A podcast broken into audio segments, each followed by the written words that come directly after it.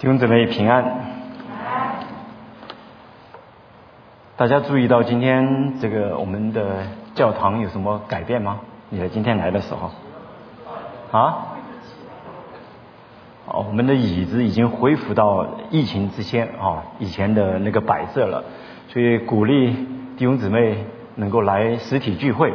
如果你实在担心人太多，早晨啊，我们下午一点半啊，还有一啊下午的聚会啊。呃，那我们也需要更多的弟兄姊妹来参与啊！大家可以注意到，今天是我们的儿童好像完全的恢复到就是在疫情期期间的这个儿童组织的 program 啊，我们也需要更多的弟兄姊妹来参与儿童的服饰，还有我们的敬拜团队、诗班，还有我们的音响童工，都需要很多的啊弟兄姊妹来服侍啊！我已经看到很多新的面孔在里面，感谢主啊！那今天我跟大家分享的题目是被主。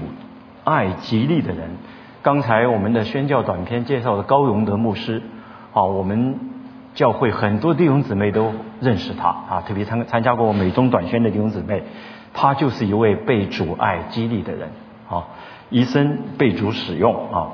那今天我跟大家分享的经文是在哥林多前书的十九章啊，呃九章十九到二十三节啊，我们先来一起来读啊这个神的话。我们一起来读。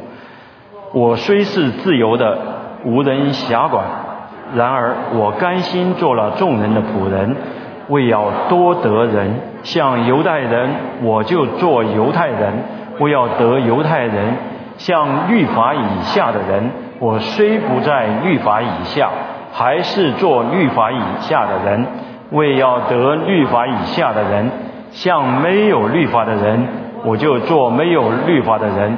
为要得没有律法的人，其实我在神面前不是没有律法，在基督面前正在律法之下。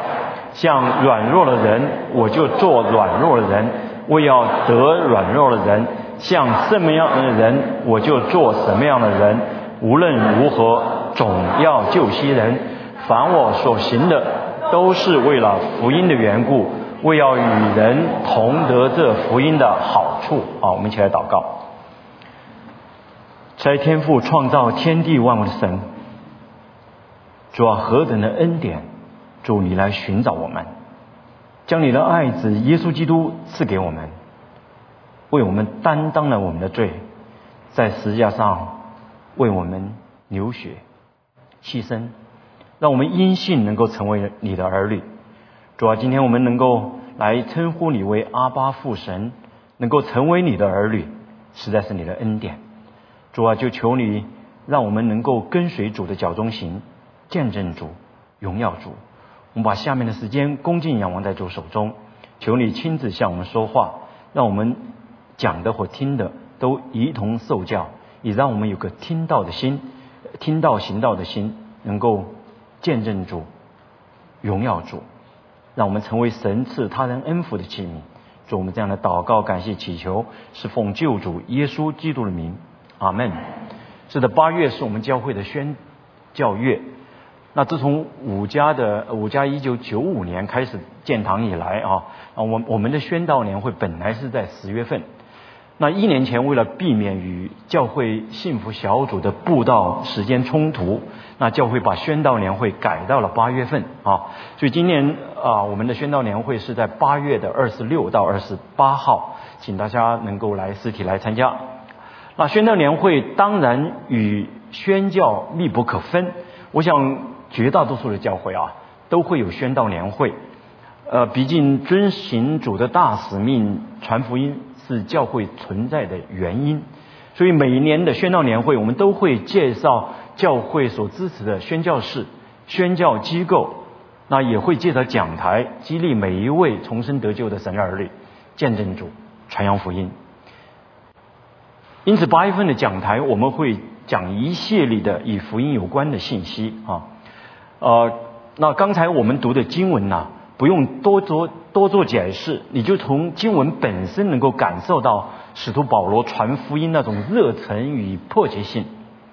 为了多得人，他甘愿为作为众人的仆人；为了多救些人，他像什么样人就做什么样的人。那保罗对福音的热忱啊，甚至在当时被那些还没有信主的那些非信徒感受到。他因为传福音被囚禁，但却勇敢的有理有据的在西律王亚基帕与罗马巡抚菲斯都面前为主做见证。所以菲斯都也说：“他说你说他是癫狂了，什么意思呢？就是说他发疯了啊。”后来保罗在哥林多前书的后书的五章十三节，他说：“我们癫狂是为神。”意思是什么？他说我们癫狂了，是因为我们传纯正的福音，忠于神的托付。实际上，主耶稣自己也曾经热心传神国的福音，被他的亲友们指癫狂了啊！我们都知道，圣经是来自于神的启示。我们通过圣经，不只是了解、认识神，而且我们也遵循神的话，从而活出神儿女的样、生命的样子来。所以雅各书的一章二十二节有句话说：“只要只是你们要行道，不要单单听到自己欺哄自己。”那主耶稣跟我们的大使命，几乎每年的宣道年会都会讲。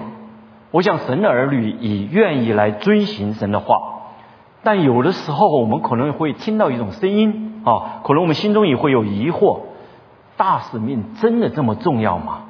这真是神要我来遵循的吗？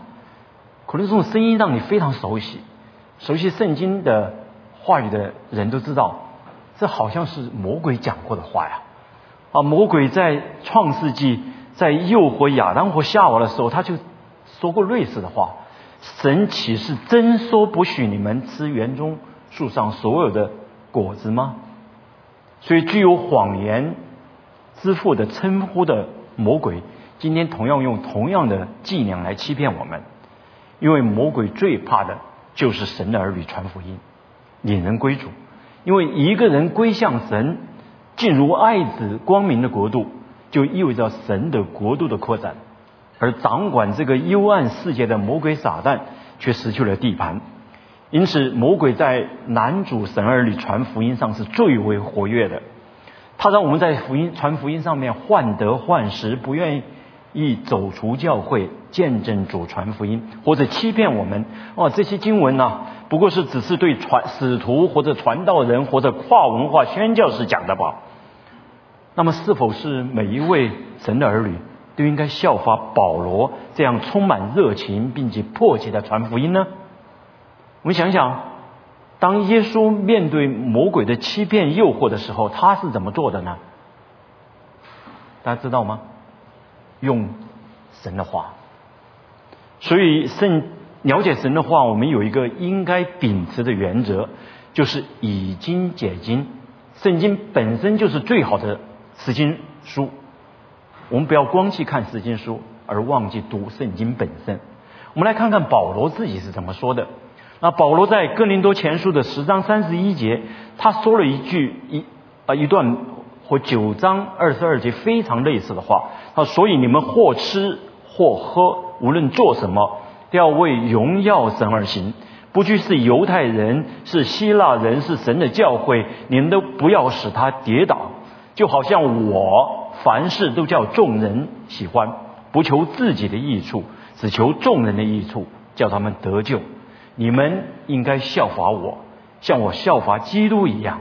所以这段经文和九章的二十二节非常的相像，像软弱的人我就做软弱的人，为要得软弱人；像什么样的人我就做什么样的人，无论如何总要救惜人。这里并没有说保罗说要使徒们效法他，要传道人效法他，要跨文化宣教士效法他，他他是要所有的神的儿女基督徒效。效法他，就像他效法基督一样，满了热情，带着迫切感传福音。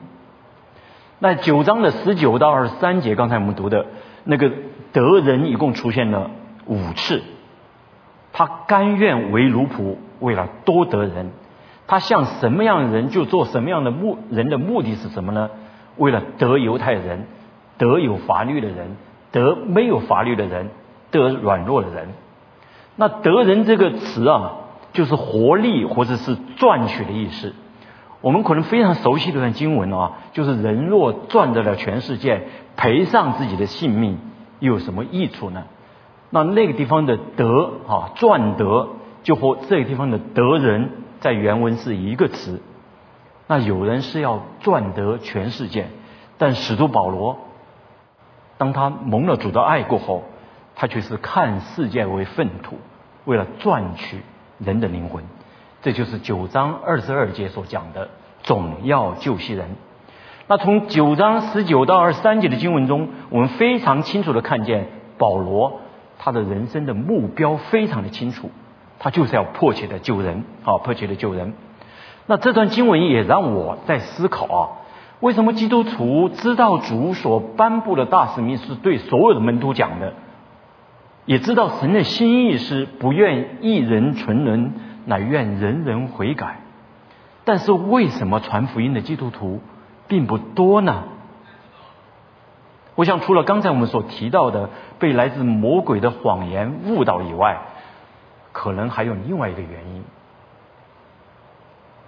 就是我们可能并不完全相信神公义的愤怒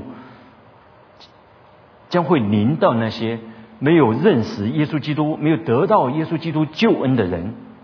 神是爱呀，那个地狱之火真的这么可怕吗？真的会淋到他们吗？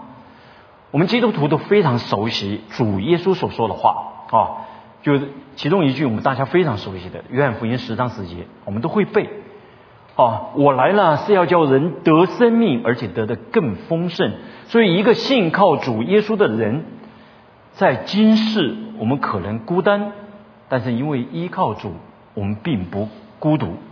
面对困境，我们仍能保持平和的心境。就像有一首诗歌所唱的：“在压力中仍能平静，在忙碌中仍能悠闲，在失败中仍能欢笑。”上帝的儿女真是有福。这些都是福音带给我们的好处与福分。我们在座的弟兄姊妹可能都知道，或者或多或少都经历过。但是，我要问问大家。如果没有这些好处，没有这些福分，福音是不是好还是好消息呢？是还是不是呢？好，我听到大家说是，当然福音对我们来说仍然是好消息。我们都深知神是爱，也非常感恩我们得到这个爱的礼物，就是神子耶稣在十字架上为我们的所成就的救赎恩典。但是。我们可能会忽略或者不相信一个事实，就是将来在将来的审判中，神的愤公义的愤怒是非常可怕的。实际上，福音之所以是为是好消息，是因为信他的人不被定罪，不信的人罪已经定了。实际上，世上所有的人都在神的公义的审判法庭中。被定了罪，因为世人都犯了罪，亏缺了神的荣耀，所以在最后的审判的时候，必须接受神的刑罚，进入火不灭的地狱，与神永远隔绝。所以弟兄姊妹，福音之所以是好消息，是因为主耶稣基督代替我们承受了我们本来应当承受的刑罚，使我们免于神公义的愤怒。所以十字架不当不只是提醒我们神的爱，同时也让我们知道神公义的刑罚是何等的可怕。所以作为神的儿女啊，我们不能只接受十字架上的爱，而不相信十字架的刑罚，同时也是神公义愤怒的彰显。所以没有十字架的救赎，我们都在神的公义的愤怒之下，必须面对罪的刑罚。而不相信神公义的愤怒，神在十字架上所显明的爱，我们所得到的所谓的恩典，实际上是变得可有可无的。你不会感恩，我想这是有为什么有的基督徒啊，他没法感恩，他也活不出似光似盐的生命的原因吧。最近。北半球气温非常高啊，那个四十度简直常见的哈，连从来历史上没有过四十度的地方都有四十度的高温。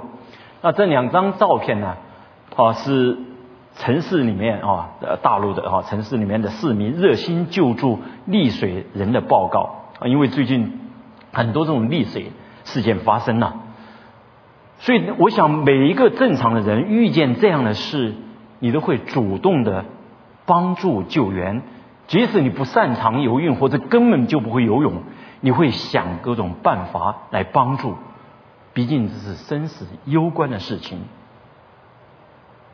但是弟兄姊妹，你想过没有？我们周遭那些没有信耶稣的人，他们也是处于生死攸关的危险当中的，而且他们不知道明天会怎么样的，而且他们的结局远比肉身的死亡更为可怕。所以，我们这些站在岸上的人，就是得到救赎恩典的人，经历主耶稣基督实际上大爱的人。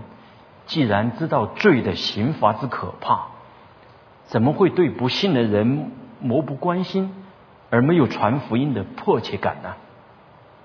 我相信使徒保罗正因为知道这个结局的可怕，也深知人如果刚硬不悔改，就会急需愤怒，将面对神公义的审判。也因此，他愿意为了多得人，他愿意甘为奴仆。啊，甘为奴仆。保罗是一个罗马公民，他是一个自由的人，在耶稣基督里面，他更有真正的自由。但这里他说：“我虽是自由的，无人辖管，然而我甘心做了众人的仆人。”这句话看起来啊，是不是矛盾的？因为他实际上是是说我无人辖管，但我又甘心让众人来辖管我。是在今天呢，崇尚自由，我的身体我做主的世界看来，保罗甘心做众人的仆人，实际上是一个非常疯狂的事情。他在哥林多前书九章十六节啊，他说过一句话，他说：“我传福音原没有可夸的，因为我是不得已的。若不传福音，我就有祸了，我便有祸了。”一个人看见溺水的人，如果没有去救助。我们没有办法面对良心的责备。保罗传福音，除了因为是主的托付以外，不传福音，他同样会受到圣灵的责备。所以保罗在即将离世的时候，他还说他是罪人中的罪魁。有时候我想啊，一个人这么想，是不是会太负面呢？他怎么会有喜喜平安与喜乐呢？但我们知道，保罗在坐监的时候，他都满了喜乐和平安。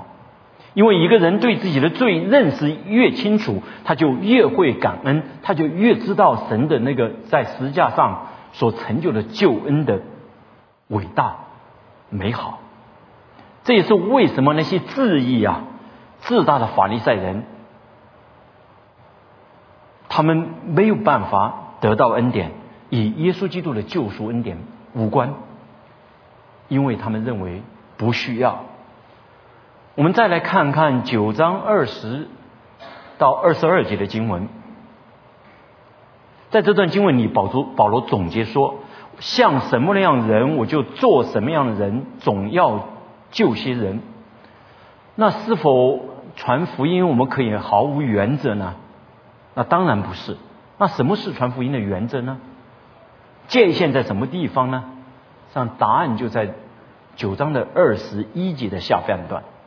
在那里，他说：“其实我在神面前不是没有律法，在基督面前正在律法之下之下。”那这句话不但是保罗为了向未信之人传福音、进入他们的世界中所持守的原则，也是他为要多得人甘为奴仆的另一个原因。在基督面前正在律法下，实际上就是。在基督的律法下，那什么是基督的律法呢？基督的律法就是耶稣基督对律法的总结，就是爱神、爱人如己。耶稣在马太福音的五章十七节讲啊，他说：“不要想我来要废掉律法与先知，我来不是要废掉，乃是要成全。”而且他还强调啊，就是天地都要废去。律法的一点一画都不能废去。我们都知道，耶稣在这里说的是道德律法，就是十诫、十条诫命；爱神爱人如己，也是对十条诫命的总结。耶稣来就是要成全律法所要求的义，他给我们在十字架上成就了救恩，给我们一个全新的生命，让我们能够依靠他行除律法的要求，就是律法的义来。但是什么是我们对律法应有的态度呢？在呃罗马书的诗三章的八节有这样一段经文，说凡事都不可亏欠人，唯有彼此相爱，要常以为亏欠，因为爱人的就完全的律法。这也是一句啊看似矛盾的话。好，圣经上凡是看似矛盾的话，你们一定要 pay pay attention，要注意。实际上这是一个是非而是的话，非常重要。凡事都不可亏欠人，唯有彼此相爱，这是一个命令，是我们来跟随主、效法耶稣基督的标杆。那常以为亏欠呢？是我们能够彼此相爱应有的态度，因为我们在爱人如己上都欠了他人的债，所以。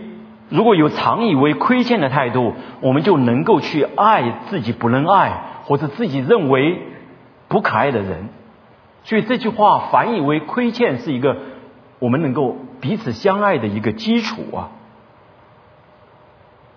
所以无论你认为不可爱的对象、不能够爱的对象是你的配偶、同事、同工，还是你传福音的对象，你必须要去爱。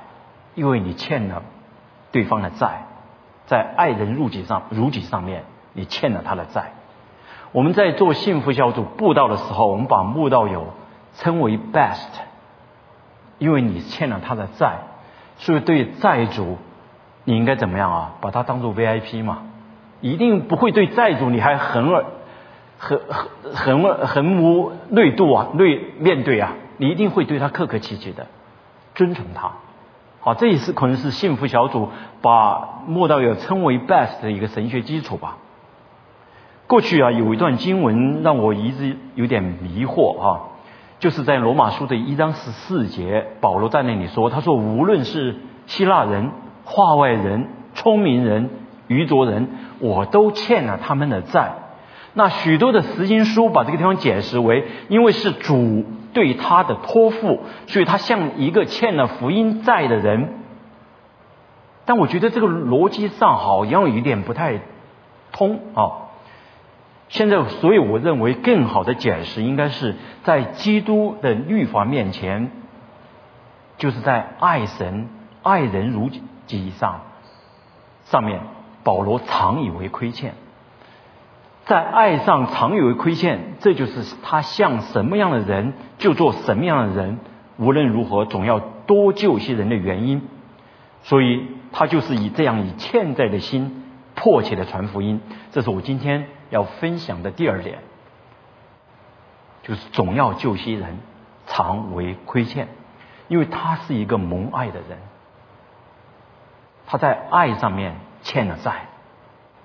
凡事都不可亏欠人，唯有彼此相爱。因为爱就其本质而言，就是随时准备服务和服从被爱的人。也因此，他甘为奴仆，为了多的人。实际上，保罗在这一点上，他是完全的效法耶稣基督。因为道成肉身的耶稣基督就是这样甘为奴仆，为门徒洗脚，在十字架上。为你为我，请到自己的生命，所以耶稣基督用牺牲成就了律法的义，使我们不在神的公义的愤怒之下。所以在这个意义上来讲，是因为主耶稣的爱激励我们，让我们能够爱神，也愿意爱人如己。所以保罗在哥林多后书的。呃，五章十三节，他在当他讲讲了我们如果癫狂是为神，如果谨守是为你们。他十四节他说了一句话：原来基督的爱激励我们。激励这个词啊，也可以翻译为吹逼，所以你就会理解为什么保罗说，无论得时不得时，都传扬见证福音真道，这是他这样做了一个动力。实际上也是历世历代许多宣教士离乡背井传福音力量的来源。在一九二一年啊，有对夫妻叫 David 或 Sylvia Flood，那这对宣教士夫妻带着两岁大的儿子从瑞典来到非洲的中心啊，就是 Virgin Congo 啊，他们在那里与另外一对年轻的来自北欧的夫妻艾丽森和他的妻子相遇了。于是他们四个人共同来寻求神的带领，他们带着柔软的心，谦卑的在神面前祈祷，愿意为神摆上牺牲奉献。所以他们一致决定离开宣教总站，因为那边条件比较好一些，期盼把福音带到更偏远的地区。所以他们来到了一个地方，叫做恩多尼亚的一个小村庄，但那里的酋长断然拒绝他们进到村里去。怕他们侵犯了当地的神明，所以这对夫妻只好在离那个村庄半里的小山坡上，啊，搭建了泥土小屋居住。他们为能有属灵的突破，迫切的祷告，但并没有看见成果。当时唯一能够接触到的就是村里的一个小男孩，因为他被活准每周两次啊，把鸡蛋和鸡肉就是来卖给他们。所以 s y l v i a 就定下心志啊，他说，呃，如果这个男孩是他唯一能够交谈的非洲人，他就要试着带他信耶稣。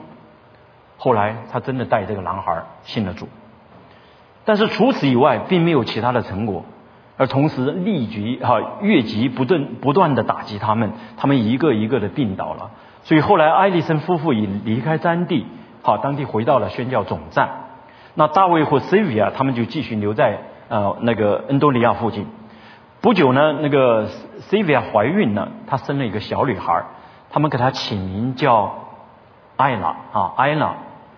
但生产不久，因为身体太过虚弱 s y l v i a 只活了十七天。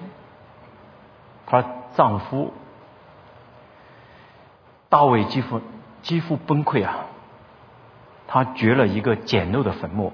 把年仅二十七岁的妻子埋葬了，然后带着两个孩子回到仙下山下的宣教总站。他把出生的女儿艾娜交给了艾丽森夫妻，就回到了瑞典，因为他完全绝望了，他也离开了神。那当艾娜八个月大的时候，艾丽森夫妻也生病去世了，就小小女孩就被移交给。一些美国的宣教士，他们就为她改名啊，改了个英文的名字，叫叫做埃及啊，埃及。那埃及三岁大的时候，那宣教士把他们带到，把他带到了美国。那时间过过得很快，埃及长大出嫁了，她的丈夫就是西西雅图附近一所基督教学啊学院的校长。有一天呢，埃及在他的邮箱里面收到一份来自。瑞典的一个宗教刊物，他不知道是谁寄的，他也不认识，也看不懂。他随手翻那个杂志的时候，突然一张照片，哇，让他愣住了。那照片就是在荒原始的荒野中有一座坟墓，上面有一个白色的十字架。这个十字架上写着他母亲的名字，Sylvia Flood。他马上跑到学校，找到一位懂瑞典文的老师。那个老师就跟他讲这个故事的内容。他说很久以前呐，有几个宣教士到了恩多利亚，一个白人的婴孩出生，年轻的母亲去世了，有个小男孩曾被带领信了耶稣。但是在白人离开之后，男孩长大了，终于说服酋长，让他在村里建立学校。这篇文章说，他逐步将所有的学生都带领信了耶稣。然后孩子们又带着父母信了耶稣，最后连酋长也成为基督徒。他说：“现在那那个地方有六百多个基督徒。”的确，我们不需要为福音的果效而担心，因为那是神的责任。很多时候啊，我们会想：我的朋友怎么可能会听我讲福音呢？我怎么可能带他信主呢？很多时候，这种不必要的担心，成为我们传福音的一个拦阻。甚至不能活出一个感恩、视光、视盐的生命来。啊，这是那个十字架啊。那安埃及的父亲大卫可以说是带着对神的怨恨离开非洲的。埃及后来在前往瑞典啊去找他的父亲。那他的哥哥告诉他，父亲不准在家里提神的名字啊。但是埃及并没有被吓住。当他走进那个肮脏的公寓，看见地上都是散散落、割割出的酒瓶啊，然后他走在躺在那个凌乱的床上，那个七十三岁的老人，他试探性的叫了一声“爸爸”。David 转过头来开始哭泣，说：“安娜，我不是故意要抛弃你的。”就埃及说：“没有关系，爸爸。”他说：“神一直照顾我。”这个老人马上变得非常僵硬，眼泪止住了，马上又转就转向墙墙面，然后墙壁不理他了。而且耐心的告诉父亲：“爸爸，你没有白去非洲，妈妈也没有。”也没有白死。你们带领信主的小男孩长大了，他带领全村的居民接受了耶稣基督，说：“爸爸，耶稣爱你，他从来没有讨厌你。”大卫慢慢的转过身来，注视到女儿的眼睛，他的身体开始放松，开始谈话。那天下午，他重新回到这位多年来所怨恨的神面前。那这些照片，这是后来埃及后来回到刚果，在他母亲，这是他在母亲坟前的祈祷。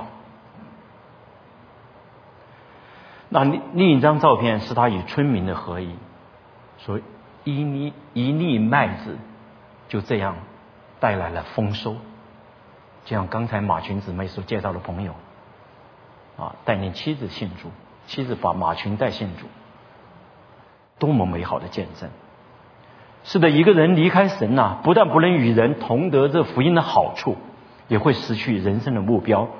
使徒保罗就非常清楚自己的目标，在九章二三节他说：“凡我所行的，都是为了福音的缘故，为要与人同得这福音的好处。”然后他劝勉、效法他的门徒，要像场上赛跑以全局的运动员一样，有目标、有方向。不断传福音，也让福音不断的更新改变自己。在九章二十九节，保罗就自己见见证说：“我是攻克己身，叫声服我，免得我传福音给别人，自己反被弃绝了。”这是我今天给大家分享的第三点。是的，保罗所做的一切都是为了福音。他深知福音显明了神长阔高深的爱，他自己也经历了神的爱，主的爱激励他。为了多得人，他甘为奴仆。他也深深知道神公义的愤怒的可怕。他像什么样的人，就做什么样的人。无论如何，总要救些人。他以欠债的心，迫切的传福音。使徒保罗一生实际上受过许多的磨难与逼迫，但是这些磨难与逼迫都成为他攻克己身、叫神服我的生命不断被神。被被福音更新的契机，也因此他结出了圣灵的果子。如果我们仔细读一读加奈的书五章二十二到二十三节所描述的圣灵所结的果子，你会发现那些果子都不是我们的血气所能成就的生命的品格。比如仁爱，如果我们爱的对象是可爱的，我们不需要圣灵也能够爱。在顺顺境中，我们可能也可以喜乐；唯有在逆境当中，我们仍能喜乐、忍耐，那才是圣灵结的果子。唯有依靠圣灵，我们在才能在张力中有冲突的时候，对伤害我们的人播下和平、恩慈、良善、忍耐的果果子，节制的果子。在绝望的时候结出信心的果子。保罗能为福音甘为奴仆，恒久忍耐，像什么样的人就做什么样的人，因为他有为着福音奔跑唯一的清楚的目标。所以弟兄姊妹，你的人生目标是什么呢？一个人可能会看起来很好啊，好像满了平安，外人看来也蛮有喜乐，但这并不代表一个人他没有烦恼、没有问题。有一个病人呐，去看心理医生，因为他失去了继续活下去的动力。医生诊断的结果是抑郁症，所以他劝告这个病人改变一下环境，或者出去旅游，或者并告诉他你最好去听一个某个人讲的笑话。那个病人就问医生呐，那讲笑话的是谁呀？医生就告诉他那个人的名字。结果病人摇摇头说：“那个说笑话的，就是我呀，那是我的艺名。”是的，一个人可以在事业上非常的成功，可以表面上看来很好，甚至可以讲笑话让别人欢笑，但自己却可能因为失去人生的方向、目标，不知道生命的意义，充满了抱怨，而失去最后失去活下活下去的动力。所以弟兄姊妹，作为主的门徒，我们应该像保罗那样有清楚的人生目标，除了与神有亲密的关系，我们要体贴神的心意。就是他不愿一人沉沦，愿万人悔改，像保罗一样，我们奔跑不像无定向的，斗拳不像打空气的，为福音也是为爱我们的耶稣基督奔跑。不要让我们的生命没有目标，成为一个空虚的人。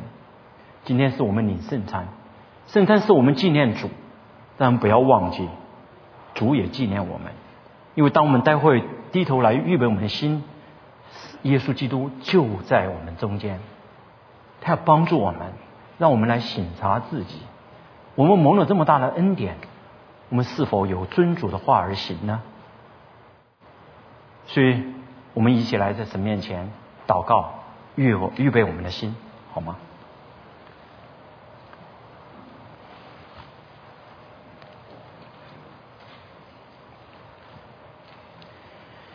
主，我们感谢赞美你。我们本是不配的，我本来死在罪恶过犯当中，十家的刑罚本来是我们应当承受的。主啊，你去把你公义的愤怒倾倒在你自己的儿子身上，让我们因信称义，满了罪，免了罪的刑罚。